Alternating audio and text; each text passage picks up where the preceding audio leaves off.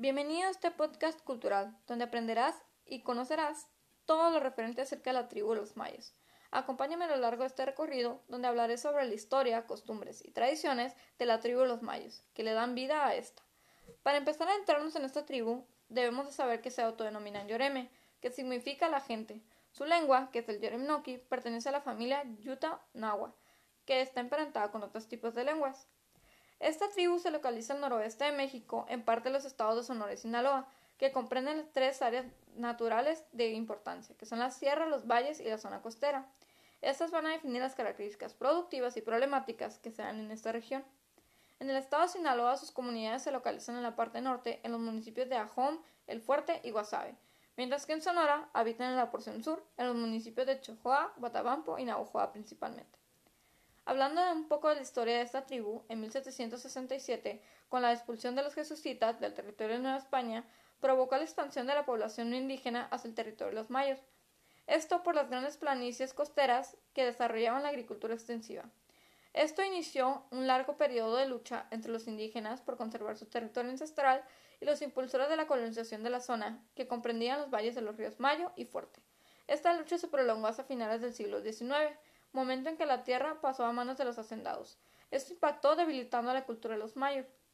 Los mayos también tuvieron una importante participación en los movimientos revolucionarios al lado de Álvaro Obregón, quien era de Guatabampo, pero este no logró satisfacer la demanda de la restitución de tierras. En el gobierno de Lázaro Cárdenas se restituyó la tierra de manera fragmentada bajo el sistema de ejidos.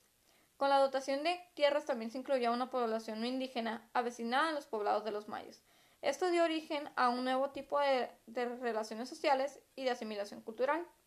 En cuanto a las autoridades que se tienen dentro de esta tribu, se tiene a la autoridad de la iglesia, los maestros rezanderos y sus cantoras, que están organizados en una estructura jerárquica. Estas autoridades de iglesia son elegidas por la comunidad en periodos variables, que pueden ser cada tres años. Esta tribu no se reconoce como católica. La religión incorpora numerosos elementos nativos que dan a un lugar un sistema religioso particular, expresaban un marcado ceremonialismo, en el que se depositan los más importantes elementos de la identidad de la tribu. Dentro de la cosmovisión de la tribu, uno de los elementos de gran importancia es el Uya Ania, que es el monte, el lugar donde se conjuga lo humano y la naturaleza. Este está representado en el ritual de la danza de Pascuala, en la que se describen los hábitos de las especies de la flora y la fauna de esta región. Durante la celebración de Semana Santa, el símbolo de las cruces es uno de los principales emblemas de este grupo, las trece cruces que guían al Calvario, la cruz del perdón frente a la iglesia del pueblo, la cruz de los rosarios de muchos de los promeseros y la cruz pintada en las máscaras de los pascualas que danzan en esta fiesta religiosa. Otras celebraciones religiosas que se llevan a cabo en la tribu es la Semana Santa, la velación de imágenes de santos, el fallecimiento de personas y el Día de Muertos. Esto ayuda a mantener vigente la identidad de la etnia. En cuanto a la gastronomía, se tiene un poco diversa. En las zonas costeras predominan los alimentos marinos.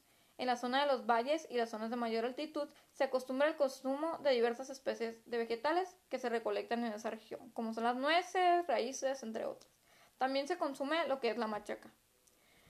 Esta tribu es conocida por su vestimenta tradicional. La danza de los pascualas, que consiste en una camiseta y pantalón blancos, que van junto con una línea de cascabeles alrededor de las pantorrillas, junto con otra línea de cascabeles bronces que suenan al compás de la música.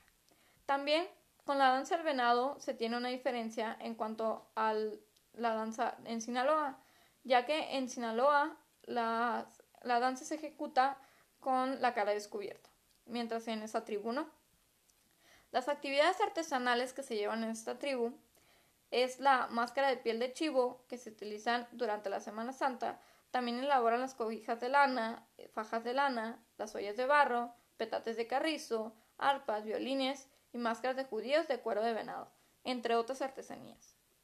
La medicina dentro de esta tribu tiene una diversidad de especialidades que se manejan como sobadores, expertos de acomodadores de huesos, curanderos, también se utilizan las hierbas y el humo de tabaco.